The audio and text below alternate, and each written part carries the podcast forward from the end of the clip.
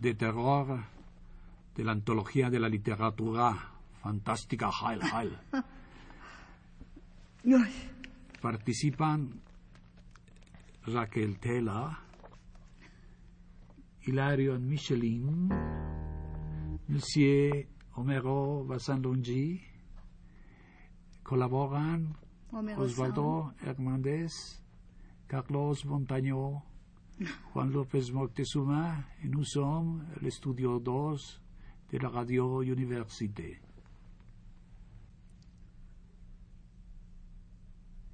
El Consejo Nacional para la Cultura y las Artes y Radio Universidad presenta.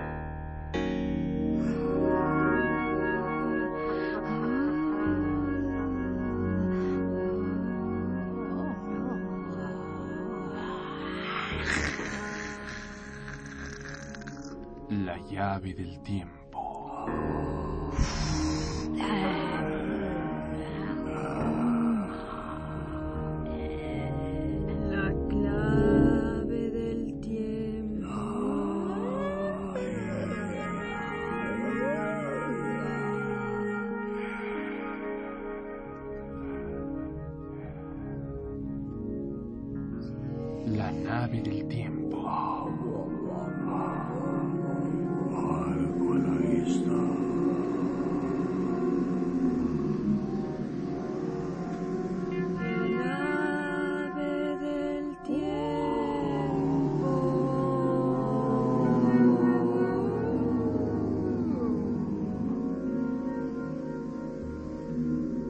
Relatos fantásticos.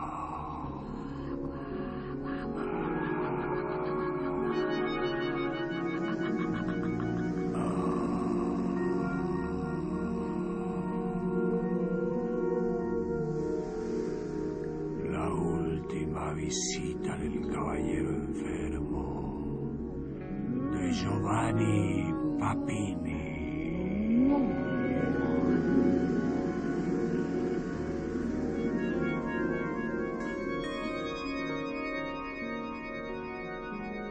Nadie supo jamás el verdadero nombre de aquel a quien todos llamaban el caballero enfermo. No ha quedado de él después de su impensada desaparición más que el recuerdo de sus sonrisas y un retrato de Sebastiano del Piombo que lo representa envuelto en una pelliza con una mano enguantada que cae blandamente como la de un ser dormido. Alguno de los que más lo quisieron, yo estoy entre esos pocos, recuerda también su cutis de un pálido amarillo transparente, la ligereza casi femenina de los pasos y la languidez habitual de los ojos.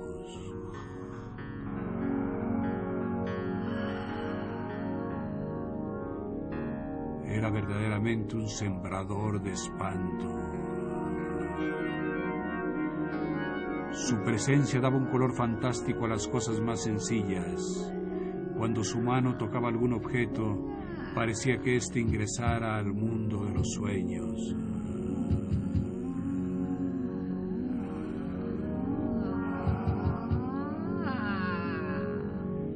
Nadie le preguntó nunca cuál era su enfermedad y por qué no se cuidaba. Vivía andando siempre, sin detenerse, día y noche.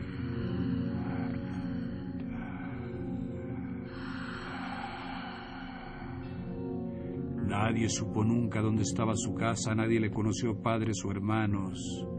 Apareció un día en la ciudad y después de algunos años otro día desapareció.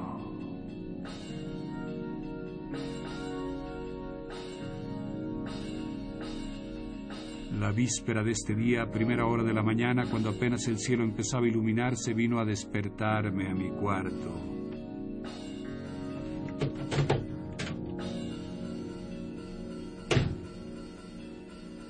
Sentí la caricia de su guante sobre mi frente y lo vi ante mí con la sonrisa que parecía el recuerdo de una sonrisa y los ojos más extraviados que de costumbre. Me di cuenta a causa del enrojecimiento de los párpados que había pasado toda la noche velando y que debía haber esperado la aurora con gran ansiedad, porque sus manos temblaban y todo su cuerpo parecía presa de fiebre.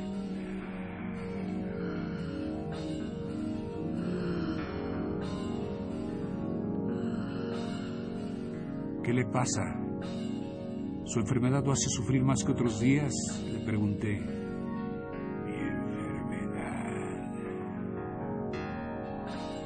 ¿Usted cree como todos que yo tengo una enfermedad? ¿Que se trata de una enfermedad mía? ¿Por qué no decir que yo soy una enfermedad? Nada me pertenece, pero yo soy de alguien y hay alguien a quien pertenezco. Estaba acostumbrado a sus extraños discursos y por eso no le contesté. Se acercó a mi cama y me tocó otra vez la frente con su guante. ¿No tiene usted ningún rastro de fiebre? Está usted perfectamente sano y tranquilo. Puedo, pues, decirle algo que tal vez lo espantará. Puedo decirle quién soy. Escúcheme con atención, se lo ruego, porque tal vez no podré repetirle las mismas cosas y es, sin embargo, necesario que se las diga al menos una vez. No soy un hombre real. No soy un hombre como los otros. Un hombre con huesos y músculos. Un hombre generado por hombres. Yo soy. Y quiero decirlo a pesar de que tal vez no quiera creerme yo no soy más que la figura de un sueño, una imagen de Shakespeare. Es con respecto a mí literal y trágicamente exacta. Yo soy de la misma sustancia de que están hechos los sueños. Existo porque hay uno que me sueña hay uno que duerme y sueña y me ve obrar y vivir y moverme. Y en este momento sueña que yo digo todo esto. Cuando ese uno empezó a soñarme, yo empecé a existir. Cuando se despierte, cesaré de existir. Yo soy una imaginación una creación, un huésped de sus largas fantasías nocturnas. El sueño de este uno es tan intenso que me ha hecho visible incluso a los hombres que están despiertos. Pero el mundo de la vigilia no es el mío. Mi verdadera vida es la que discurre lentamente en el alma de mi durmiente creador. No se figure que hablo con enigmas o por medio de símbolos. Lo que le digo es la verdad, la sencilla y tremenda verdad. Ser el actor de un sueño no es lo que más me atormenta. Hay poetas que han dicho que la vida de los hombres es la sombra de un sueño. Y hay filósofos que han sugerido que la realidad es una alucinación. En cambio, yo estoy preocupado por otra idea. ¿Quién es el que sueña? ¿Quién es ese uno? Ese desconocido ser que me ha hecho surgir de repente y que al despertarse me borrará. ¿Cuántas veces pienso en ese dueño mío que duerme? En ese creador mío. Sus sueños deben de ser tan vivos y tan profundos que pueden proyectar sus imágenes hasta hacerlas aparecer como cosas reales. Tal vez el mundo entero no es más que el producto de un entrecruzarse de sueños de seres semejantes a él. Pero no quiero generalizar Me basta la tremenda seguridad de ser yo la imaginaria criatura de un vasto soñador. ¿Quién es? Tal es la pregunta que me agita desde que descubrí la materia de que estoy hecho. Usted comprende la importancia que tiene para mí este problema. De su respuesta depende mi destino. Los personajes de los sueños disfrutan de una libertad bastante amplia y por eso mi vida no está determinada del todo por mi origen, sino también por mi albedrío. En los primeros tiempos me espantaba pensar que bastaba la más pequeña cosa para despertarlo, es decir, para aniquilarme. Un grito, un rumor podían precipitarme en la nada. Temblaba a cada momento ante la idea de hacer algo que pudiera ofenderlo, asustarlo y por lo tanto despertarlo. Imaginé durante algún tiempo que era una especie de divinidad evangélica y procuré llevar la más virtuosa vida del mundo.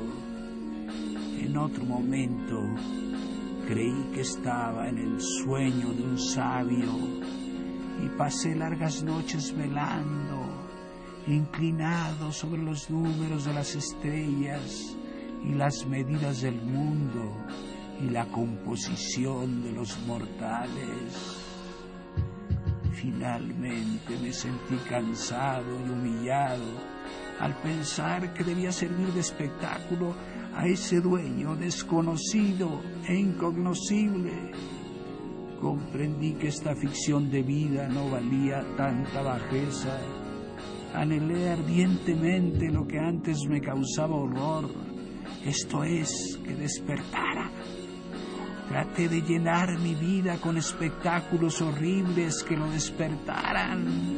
Todo lo he intentado para obtener el reposo de la aniquilación. Todo lo he puesto en obra para interrumpir esta triste comedia de mi vida aparente, para destruir esta ridícula larva de vida que me hace semejante a los hombres. No dejé de cometer ningún delito Ninguna cosa mala me fue ignorada. Ningún terror me hizo retroceder. Me parece que aquel que me sueña no se espanta de lo que hace temblar a los demás hombres. O disfruta con la visión de lo más horrible, o no le da importancia y no se asusta. Hasta hoy no he conseguido despertarlo debo todavía arrastrar esta innoble vida irreal y servir. ¿Quién me liberará pues de mi soñador? ¿Cuándo despuntará el alba que lo llamará su trabajo? ¿Cuándo sonará la campana? ¿Cuándo cantará el gallo? ¿Cuándo gritará la voz que debe despertarlo? Espero hace tiempo mi liberación, espero con tanto deseo el fin de este sueño del que soy una parte tan monótona. Lo que hago en este momento es la última tentativa. Le digo a mi soñador que yo soy un sueño.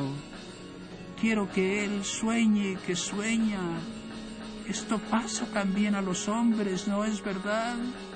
¿No ocurre que se despiertan cuando se dan cuenta de que sueñan? Por esto he venido a verlo y le he hablado y desearía que mi soñador se diese cuenta en este momento de que yo no existo como hombre real y entonces dejaré de existir hasta como imagen irreal. ¿Cree que lo conseguiré? ¿Cree que a fuerza de repetirlo y de gritarlo despertaré sobresaltado a mi propietario invisible.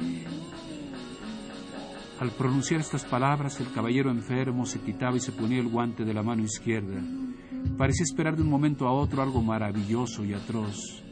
¿Cree usted que miento? ¿Por qué no puedo desaparecer? ¿Por qué no tengo libertad para concluir? Soy tal vez parte de un sueño que no acabará nunca, el sueño de un eterno soñador. Consuéleme un poco, sugiérame alguna estratagema, alguna intriga, algún fraude que me suprima. No tiene piedad de este aburrido espectro. Como yo seguía callado, él me miró y se puso en pie. Me pareció mucho más alto que antes y observé que su piel era un poco diáfana. Se veía que sufría enormemente. Su cuerpo se agitaba como un animal que trata de escurrirse de una red. La mano enguantada estrechó la mía. Fue la última vez. Murmurando algo en voz baja, salió de mi cuarto y solo uno ha podido verlo desde entonces.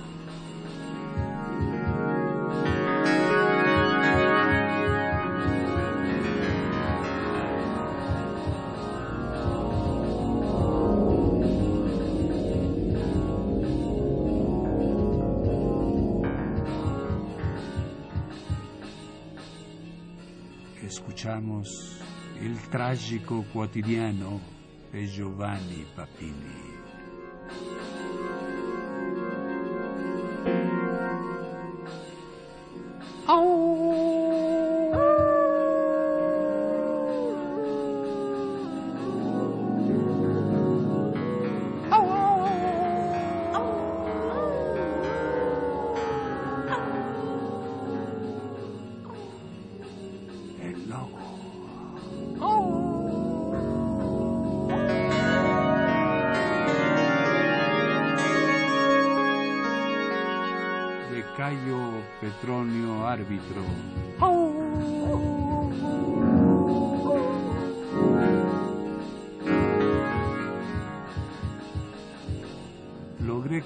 Compañeros de hostería, un soldado más valiente que Plutón, me acompañara. Al primer canto del gallo emprendimos la marcha. Brillaba la luna como el sol a mediodía. Llegamos a unas tumbas. Mi hombre se para, empieza a conjurar astros. Yo me siento y me pongo a contar las columnas y a canturrear. Saturno. Júpiter.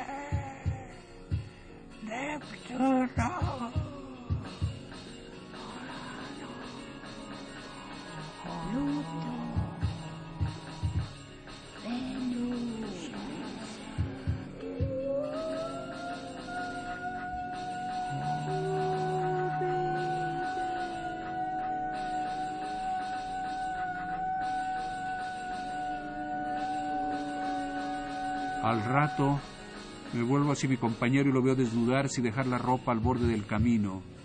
De miedo se me abrieron las carnes. Me quedé como muerto. Lo vi orinar alrededor de su ropa y convertirse en lobo.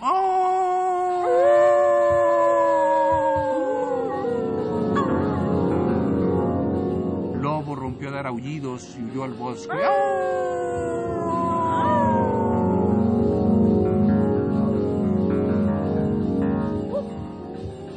Fui a recoger su ropa y vi que se había transformado en piedra. Desenvainé la espada y temblando llegué a casa. Melissa se extrañó de verme a tales horas. Si hubieras llegado un poco antes, hubieras podido ayudarnos. Un lobo ha penetrado en el redil y ha matado las ovejas. Fue una verdadera carnicería. Logró escapar, pero uno de los esclavos le atravesó el pescuezo con la lanza. Al día siguiente volví por el camino de las tumbas. En lugar de la ropa petrificada había una mancha de sangre. Entré en la hostería. El soldado estaba tendido en un lecho. Sangraba como un buey. Un médico estaba curándole el cuello.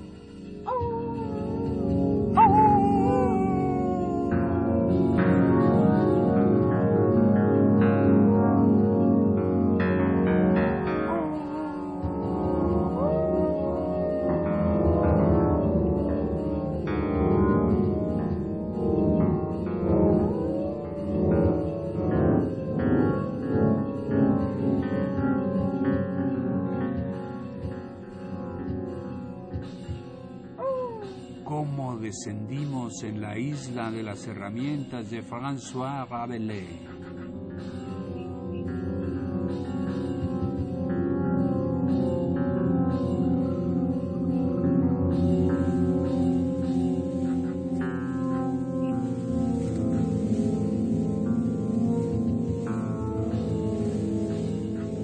Levantamos nuestro velamen y en menos de dos días arribamos a la isla de las herramientas. Era esta una isla desierta y de nadie habitada. Había muchos árboles de los que pendían hoces, picos, serruchos, sierras, cinceles, martillos, tijeras, tenazas, palas, pirolas y berbiquíes. De otros pendían dagas, puñales, espadas, cortaplumas, cuchillos, punzones y guitarras, estoques, flechas, mandobles, navajas.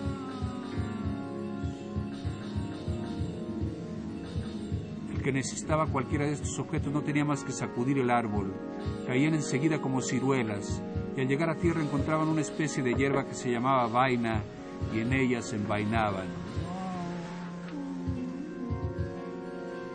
Cuando caían era preciso precaverse para que no cayeran sobre la cabeza, los pies u otra parte del cuerpo. Caían de punta para envainarse con gran riesgo de herir a la gente. Debajo de otros árboles vi ciertas especies de hierbas que crecían como picas, lanzas, jabalinas, alabardas, partesanas, rejones y asadores. Crecían tanto que envolvían al árbol del que tomaban los hierros y las hojas convenientes para cada uno.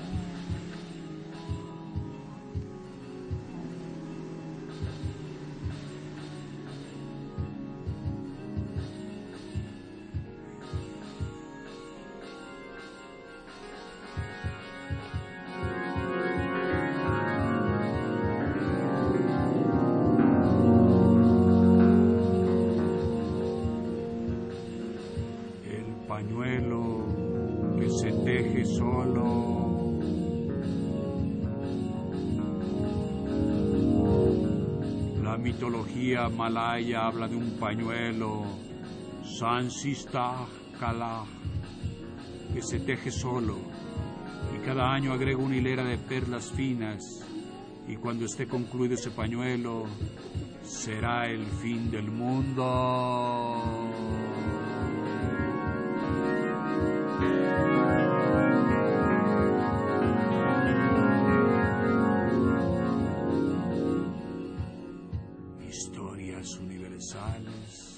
Olaf Stapledon.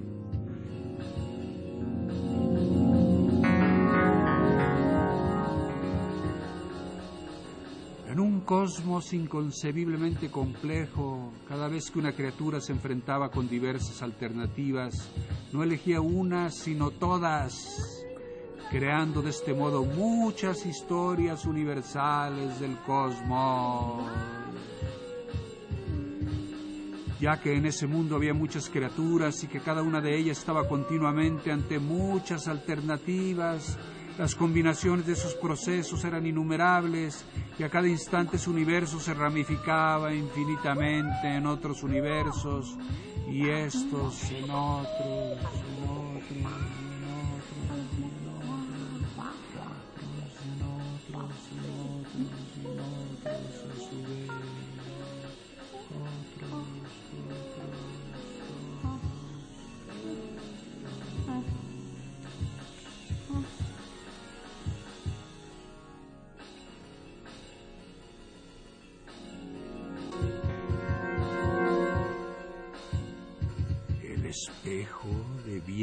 y luna de Sue.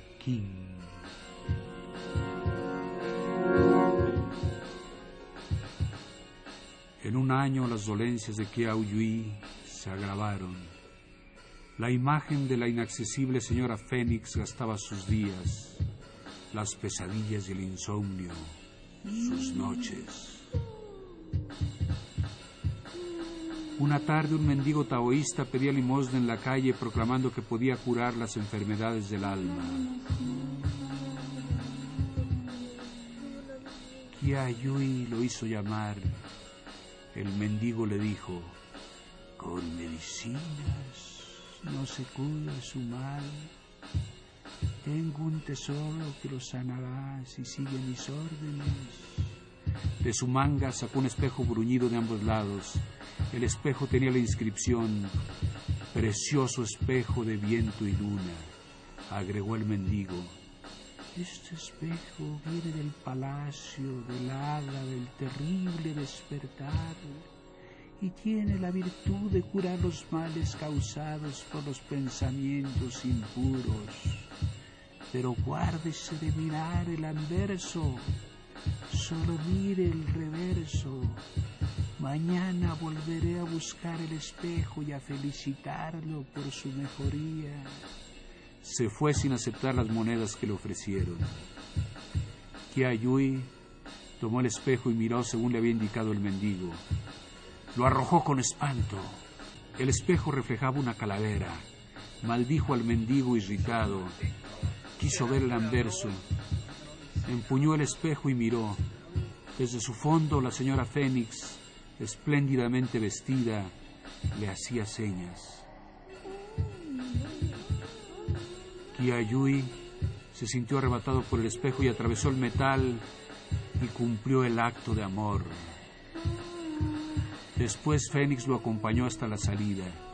Cuando Kia Yui se despertó, el espejo estaba al revés y le mostraba de nuevo la calavera.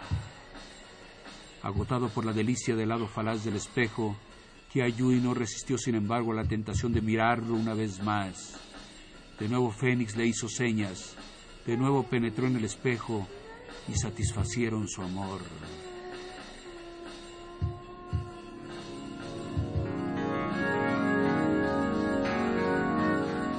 Esto ocurrió unas cuantas veces. La última, los hombres lo apresaron al salir y lo encadenaron. Lo seguiré, murmuró, pero déjenme llevar el espejo. Fueron sus últimas palabras. Lo hallaron muerto sobre la sábana manchada.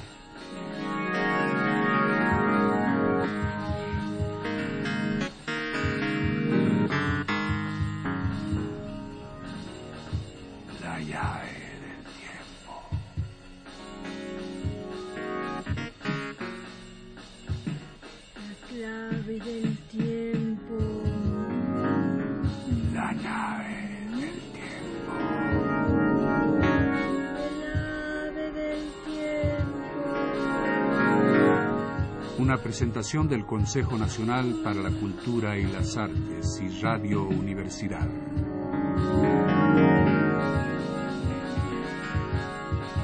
Cuentos fantásticos. Narración, producción y dirección Juan López Moctezuma. Música en vivo de Hilario y Miki. Colaboración de Osvaldo Hernández. Locutora. Raquel Taylor. Operación de Carlos Montaño.